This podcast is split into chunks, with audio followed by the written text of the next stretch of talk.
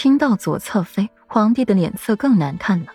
看到那安嬷嬷挣扎着，还有话要说，裴义不耐烦的打断了他的话：“够了，你们恭喜两的事，本王不管了。若是蓄意谋害世子妃、错害世子的人，本王绝不放过。涉及皇室，还是交由陛下全权处理。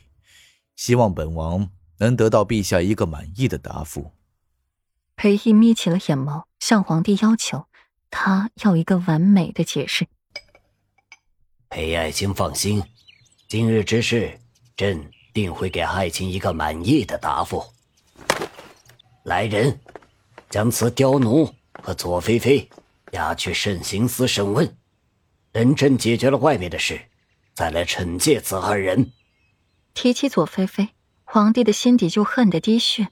想到就是这个成事不足败事有余的女人，害惨了他心爱的儿子。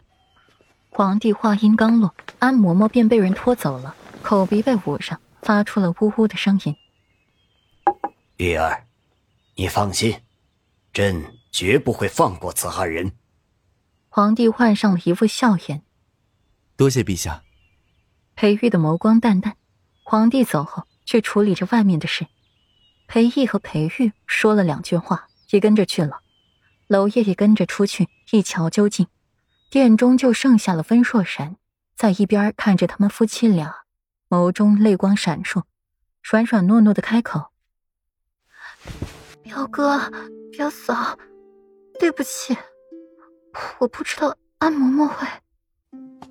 无关你事，无需自责。”裴玉淡淡开口：“本来就不关他的事的。”只是裴玉没想到，安嬷嬷会勾结别人，利用若然给他的妻子下这种药，他绝不会放过。表哥，起因在我，你不用安慰我。温若然抽抽鼻子，满心的罪恶感。不关你事，就是不关你事。刚才我也言语激烈了一些，别放心上。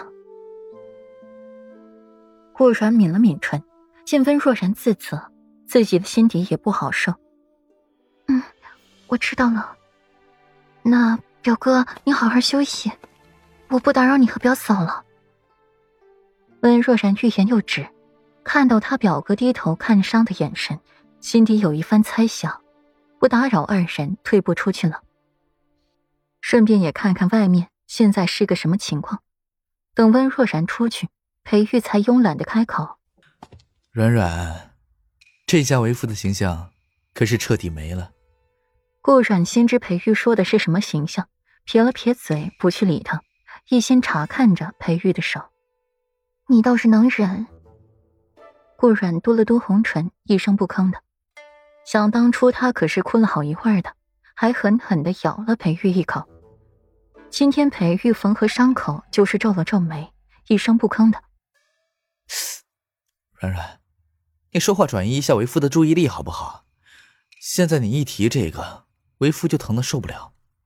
裴玉倒吸了一口凉气，他这只手一动不能动。他现在倒是知道顾软当年有多疼了。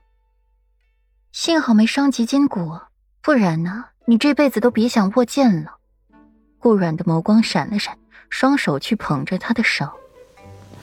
这缝合的好丑啊！顾然吐槽一句：“和蜈蚣似的，蜈蚣什么的，他最讨厌了。”那回去之后，为夫就找药了，要祛疤的药。听到小美人嫌丑，裴玉不禁也低头看一眼，确实好丑。软软，还是好疼。有没有什么止疼的法子？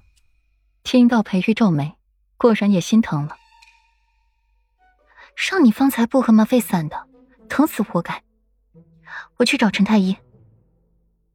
顾软刚要走，就被裴玉拉住了手，一把拽回。险些碰到了裴玉受伤的手，顾软连连躲开。裴玉单手扣着顾软的后脑勺，唇瓣轻轻的磨着顾软的唇，声音低哑：“乖，让为夫亲一亲，就不疼了。”说罢。便吻上了顾软娇艳欲滴的唇瓣。